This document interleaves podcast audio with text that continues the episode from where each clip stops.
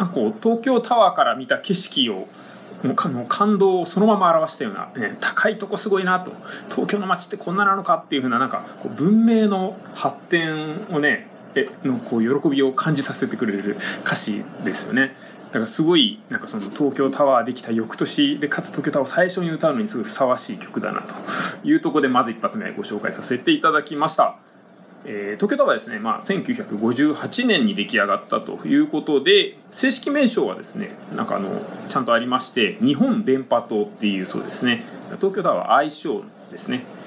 まあ観光名所でもありますので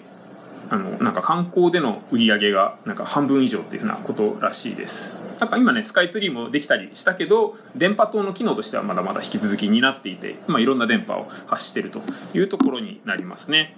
そんなわけで、えっと、お届けして、えー、聞いていただきましたのは美空ひばりの東京タワーというとこだったんですけども、まあ、あのいろんな時代を映す曲があるということで、まあ、さっきのが本当に、えー、1958年ですかそこからさらに進みまして20年ちょいちょい過ぎたタイミングの曲を次は聴いていただこうかなと思います。えー、さっきはね文明の発展みたいなテンションだったんですけども今度はちょっと時代が進んで東京タワーにながこう街に馴染んできた中で